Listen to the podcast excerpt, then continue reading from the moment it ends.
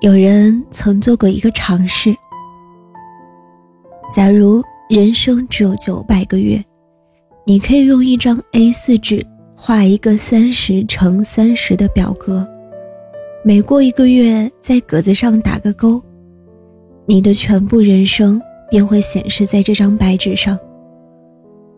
二十年有多少呢？二百四十个月。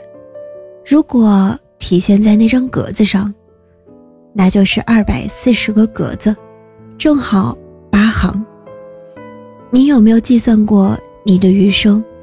又或者有没有统计过你的前半生？传说在上古时代，皇帝手下的史官仓颉，为了记录这世间光辉，想通过自己的方式描绘山川、河流。以及人们日常的星星点点，于是他开始造字。如果你遇见想遇见的人，可否借这九百个格子的日子里，用仓颉造出的字，将失望、后悔、憧憬、想象，揉成一句，对他说：“一起走下去。”岁月很短。愿不负遇见。新海诚曾说：“若生命能够轮回，无论几次也要和你相遇。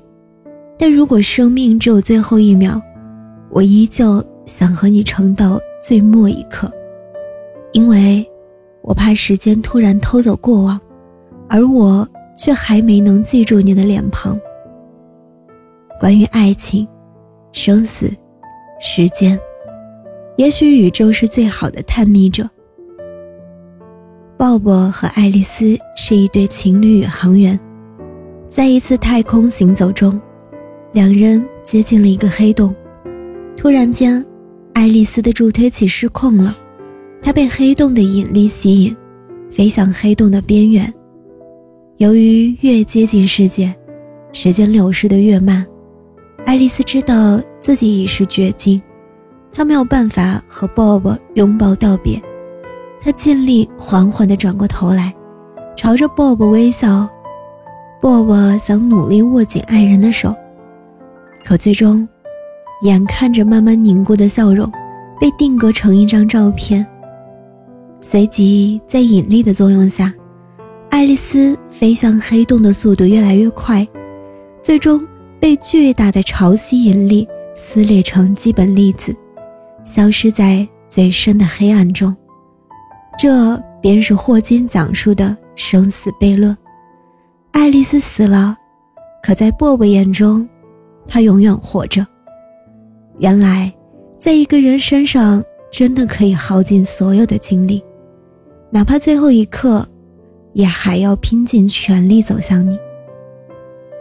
最近刷国漫《狐妖小红娘》时。被里面的一个篇章惊叹：出生在规矩森严的王权世家的富贵，一人一剑，群妖丧胆，自小被当成王权世家最锋利的兵器培养。他拥有世人望尘莫及的强大，却成为没有灵魂的傀儡。直到一只小妖精青铜的出现，谁能想到，道门兵人竟不主动杀妖？富贵的温柔感动了青铜，所以青铜选择留下，不为索取什么，不为得到什么，只是想用蛛丝替富贵织出一幅他不能去看的大好河川。青铜被抓住，从未违抗过家族命令的富贵被青铜的付出一步步打动，他不再是嗜血如麻的除妖机器，他放下了本该处死青铜的王权剑。抱起青铜，纵使周围面临的是万箭追杀，富贵坚定地对他说：“如果我们能活着出去的话，大漠、草原、万水千山，你愿意陪我一起看吗？”原来，你打开我心的那一刻，我便从世俗浮沉中活了过来，因为你给了我信念。愿你找到那个像太阳一样的人。在《了不起的盖茨比》里有这样一句话：“如果打算爱一个人，你要想清楚，是否愿意为了他，如上帝般自由的心灵，从此心甘情愿有了羁绊。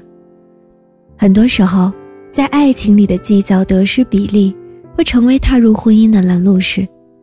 前两天，表姐突然告诉我，她结婚了。看着他满脸幸福的样子，我知道，他没和我开玩笑。表姐和姐夫分分合合好几年，大毛病没有，小矛盾不断。有人说，婚姻一定要找一个三观一致的对象。表姐和姐夫聊得开，但总会聊成辩论赛。表姐说，婚前考虑很多，我和他异地。如果他回来工作，这边的机会可能不如他现在的公司。但如果不回来，婚姻分居势必产生很多纠纷，所以这也成为我们每次的辩论的主题。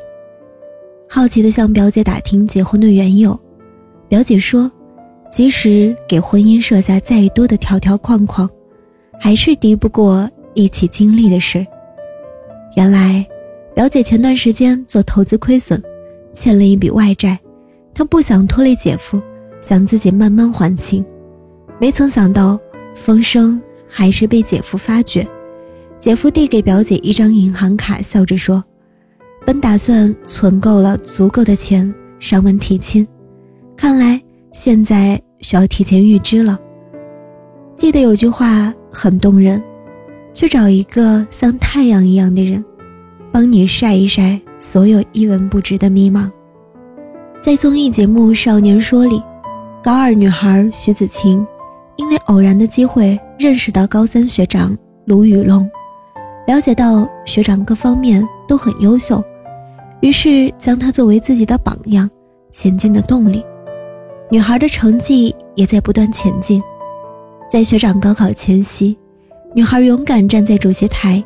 对着话筒告诉学长，有个默默支持他、把他当做榜样的人，也在慢慢变优秀着，并说：“总有一天，我要优秀到让你来认识我。”原来，在人生中，那个像太阳一样的人，会帮你晒干生活的沮丧，照亮喜欢的方向。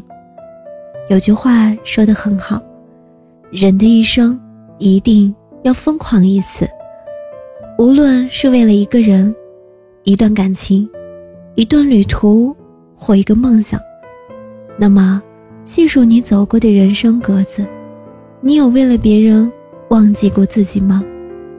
你有爱过一个人，爱到全身心投入吗？朋友婷子和男朋友总是因为工作的原因聚少离多，尽管两人。每日将休假时间安排靠近，但相聚的日子依旧屈指可数。前几天，婷子发微信消息对男朋友说：“我们一起旅行吧。”婷子知道男友公司刚接了一个项目，所以她只是开玩笑这么一说。停顿两秒，男友回复道：“那就走呗。”婷子清楚的记得，没有提前规划。没有准备行李，没有决定目的地，两个人挎着一个背包，赶上大巴，才开始决定前进的方向。亭子说，两人没有看到过阿爸，所以朝着那个地方出发。两人合着凑了凑手里的积蓄，对于刚毕业工作的年轻人，选择的自然是省钱的交通方式。明明已经决定目的地。大巴上听人谈及四姑娘山，禁不住诱惑，便临时转换路线。沿途的风景很美，已是初夏，树枝上凝结的雪块掉进小溪，融化进大自然。未到四姑娘山，已是傍晚。两人为寻找住处，来到一个名不见经传的小金县。这里的生活很慢。可以睡到自然醒，再细细品尝酥油茶。这里的时光很缓，缓到两个人忘记拍照，第一次在缓慢的时光里规划着彼此的生活。两人牵手站在小金线边界，靠着藏式风情的民房，映入眼前的便是绵延不绝的大山。最终，亭子和男友没有抵达阿坝，没有到达四姑娘山，但两个人都走进了彼此的心房，将未来朝着一个方向。亭子和男友旅行回来后，皆因离港警告扣了工资。男友发微信问值不值，亭子回复道：“赚了。”原来幸福很简单，想到未来可以丰富你的生活。充满着幻想，连微笑都可以上扬一角。有人说，成年人的爱情就是一个学会接受的过程。你得学会接受生活平淡如水，接受突如其来的意外，接受无能为力的挽救，接受猝不及防的分道扬镳。在日复一日枯燥的生活中，细细品味，平凡是真。成年人的爱情。也是一个期待的过程，无数次的幻想着你的出现，在梦里描绘你的样子，在心里刻画你的影子。你让我的平淡多了期许，期待着相遇，期待着结局。这让我想到了俄罗斯诗人茨维塔耶娃的诗句：“我想和你一起生活，在某个小镇，共享。”无尽的黄昏，和绵绵不绝的钟声。所以，亲爱的，你要知道无论何时何地我都要和你走下去因为那个人是你。祝你晚安好梦。